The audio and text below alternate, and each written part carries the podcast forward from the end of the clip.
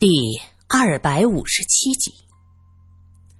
很显然，宁志国和程大先生的关系是相当的好，因为他完全像是在自己家里随意的吩咐佣人准备晚饭，又派人去问其他人用不用饭。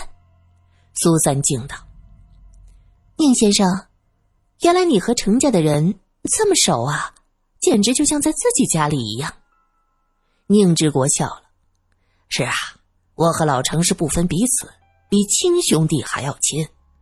老程这个人非常的讲义气，啊，当然也正因为这样，素云的母亲当年对我也没什么好感。嗨，苏三明白了，这位程大先生大约就是刘备那种人，妻子是衣服，兄弟才是手足。宁志国带着他们来到后院的饭厅，苏三问道。田老太太不吃饭吗？哦，老人家喜欢吃温软的东西。他的院里有个小厨房，自己单做，不在大厨房。说话间，走进花厅，却看到素云和李律师已经坐在桌前了。宁志国打趣道：“老李啊，想不到你这么瘦，却最能吃啊！这么快就到了。”李律师呵呵一笑：“哎呦。”今天那间饭店的饭菜呀，其实不合我的口味，早饿了。素云也跟着点头，他并没有问铁老太太的情况，看来积怨颇深呢。哎呀，你们早就到了呀！这时，月梅拉着小恒走进来，她扫视众人，笑盈盈的问：“哼，那个老家伙怎么样了？吓得不轻呢。”没做亏心事，他怕什么呀？素云的眉毛一挑，没接话。宁志国指着身边的椅子：“小恒，坐到宁叔叔这儿来。”小恒看起来很喜欢宁志国，笑嘻嘻的跑过来，嘴里还问着：“宁叔叔，你上一次说带我坐大轮船，这都好久了，咱们什么时候去啊？”“啊，过几天啊。”等把姐姐安顿好了，咱们就坐大轮船。哎，你喜欢姐姐吗？以后小恒就不是孤单一个人，有姐姐帮你。可谁知道小恒的嘴巴一撇，指着素云说：“什么姐姐？她才不是我姐姐。”宁志国看向素云，面露尴尬，他急忙轻轻的拍了小恒一下：“不许乱说，乱说话，宁叔叔就不喜欢你了。”其实只是轻轻的一拍，小恒却大哭起来，边哭边喊：“你为了一个野种，你竟然打我！我再也不和你好了！”野种，素云气得脸色煞白，噌的站起来，看向月美：“你解释清楚，谁是野种？他这么小的孩子懂什么？你可没少在后头撺掇吧？”月梅则伸出双手。仔细观察自己才刚刚涂好的指甲油，轻描淡写的说道：“ 现在的小孩子聪明着呢，哎，可不像过去人这么好骗呢。他想说什么，爱说什么，我也没有办法。再说了，你得体谅，我们这孤儿寡母的，有爹生，没爹教啊。”素云像只愤怒的母豹子，腾的一下冲过来。李律师急忙拉住他的胳膊：“哎，别搭理他，他这嘴里就没一句好话。”月梅听了，笑道：“想听好话，去茶馆啊！十个大子儿讲好一段呢，句句都是好话，都能把人说出花儿去。”啪的一声。宁志国一拍桌子：“好了，月梅，你可不要太过分。名义上你是素云的继母，是长辈。对不起，我妈才没的，我还不知道有这个继母。”素云也是个嘴上不让份儿的，愣是不打算给宁志国面子，这眼瞅着就要吵起来。就在这时，饭菜的香味飘过来，这小恒是真饿了。一眼看见有鸡翅，立刻嚷嚷道：“嗯嗯，放这儿，放这儿，我喜欢吃这个。素云翻了翻眼睛，嘀咕了一声：“哼，没家教。”对呀，我们有爹生，没爹管，哪有什么家教啊？月梅冷冷的回着。苏三看着这俩人，心想：这都不是省油的灯啊！这小恒抓起鸡翅就吃，在两个女人你来我往之间，已经迅速啃完两个鸡翅，这手里头全是油。他嚷嚷着：“妈妈，擦擦擦擦！”月梅没好气的扔过帕子，嘴里念叨着：“你看看你，哪有一点大家少爷的样子？这都随谁了？这都真是。”宁志国拿起帕子给小恒擦手，小恒乖，把手擦干净再吃。宁叔叔小时候也爱吃鸡翅，那会儿大人骗我说吃多了鸡翅就能长个翅膀飞起来，可我呀宁可飞走也得吃。小恒听着他说话，咯咯咯的笑着，突然哎呦一声，这宁志国以为他又在淘气，拉着他的手问。哎呀，又有什么鬼主意？你小子可真淘气！小恒却哎呦哎呦的大叫起来，众人这才发现事情不对。月梅急忙搂着儿子，焦急的问道：“宝贝儿，你怎么了？肚子，肚子疼。”小恒双手捂着肚子，疼得五官都扭曲。苏三看着小恒面部肌肉扭曲，满头大汗，知道他不是装的。他立刻起身喊道：“医生，这山庄里有没有医生？”“呃，没有医生。”“走，我送他到医院。”宁志国站起来，抱着小恒就要跑，可就在这时，小恒在他怀中抽搐几下，接着腿一蹬，没气儿了。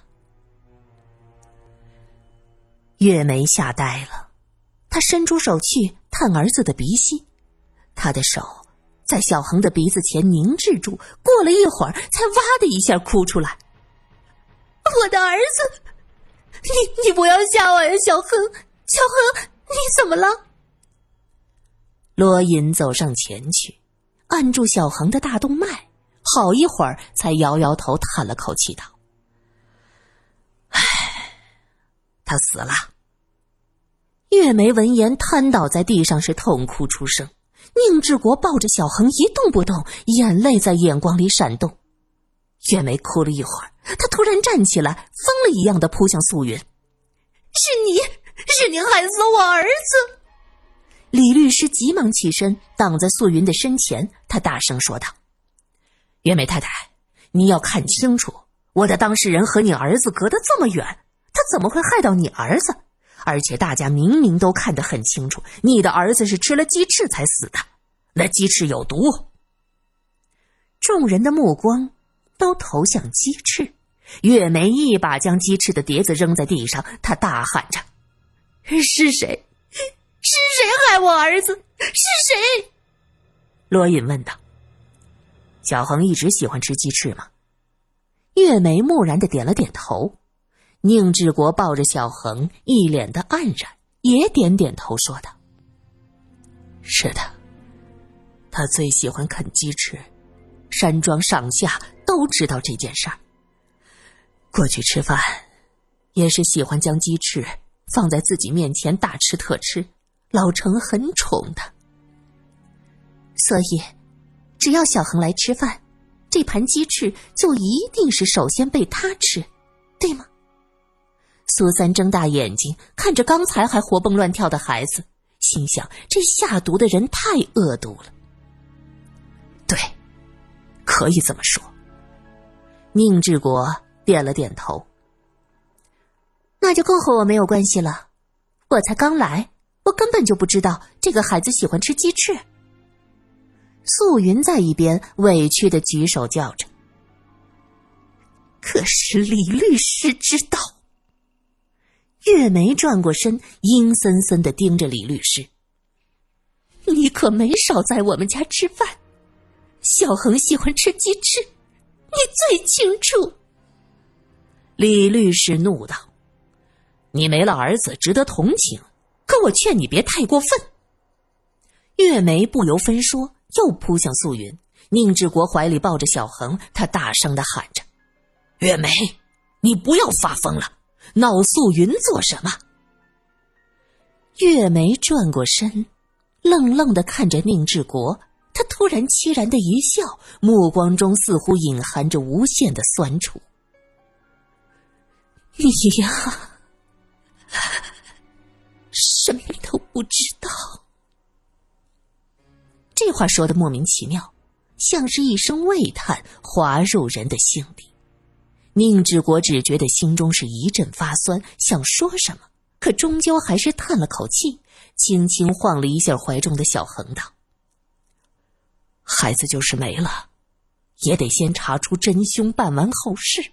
你这样闹是没法解决问题的，还容易让真凶漏网。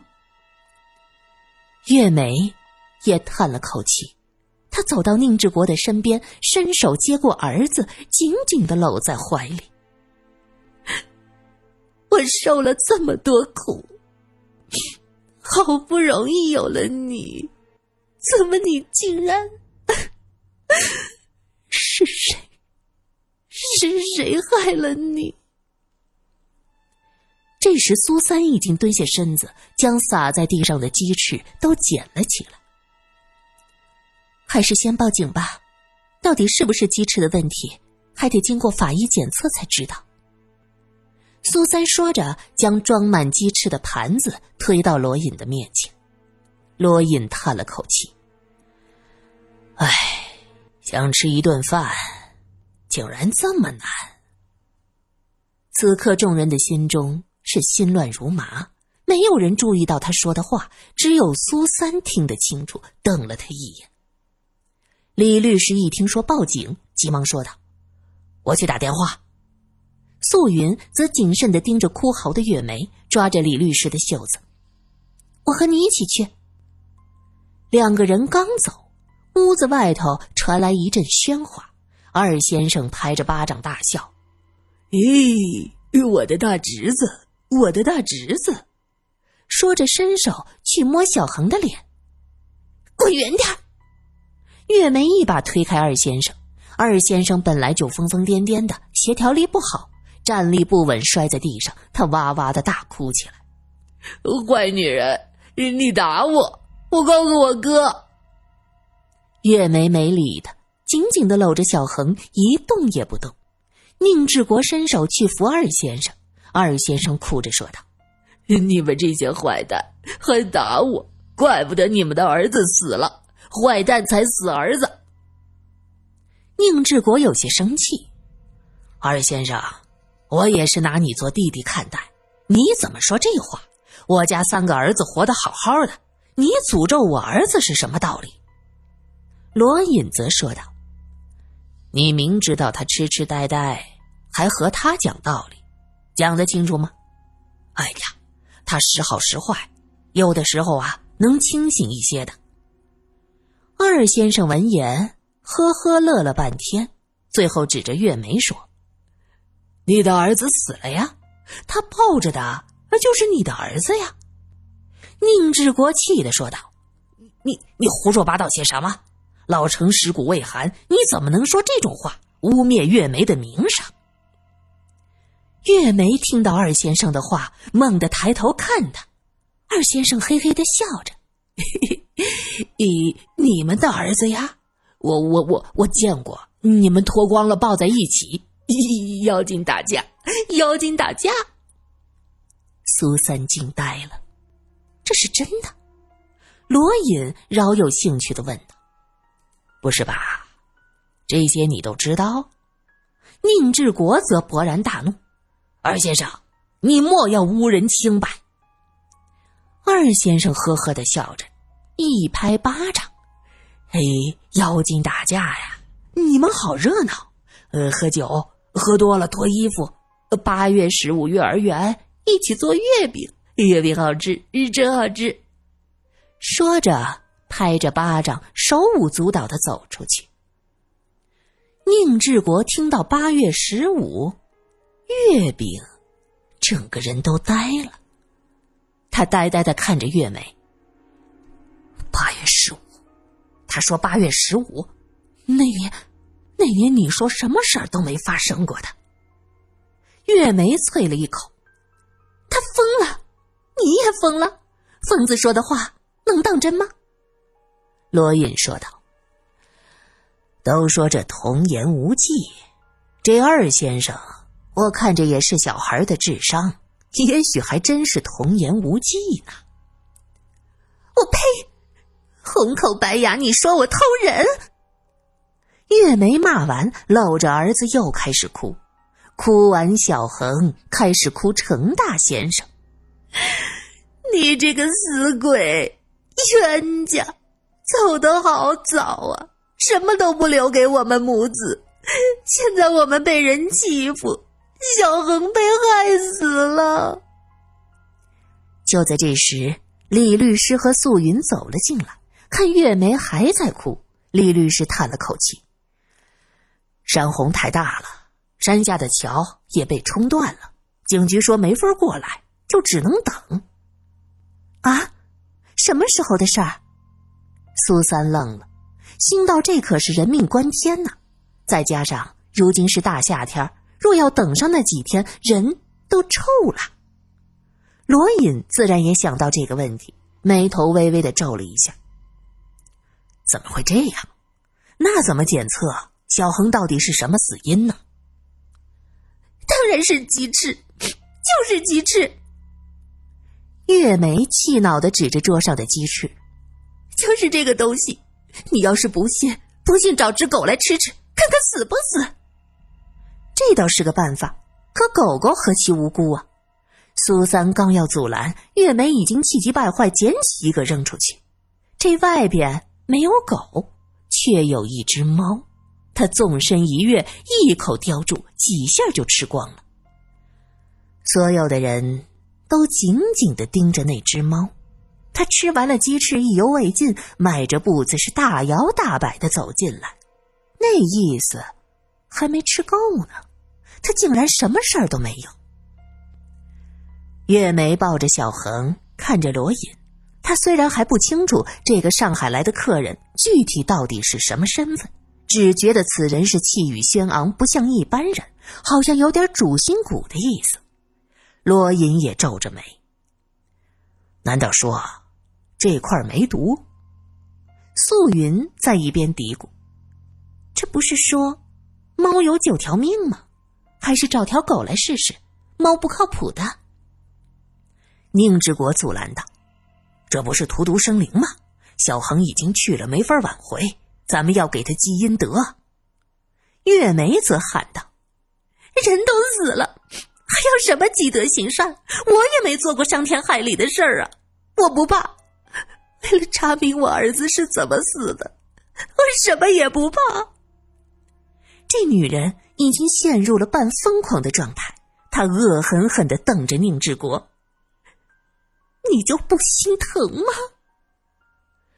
宁志国一愣，这话从何说起呀？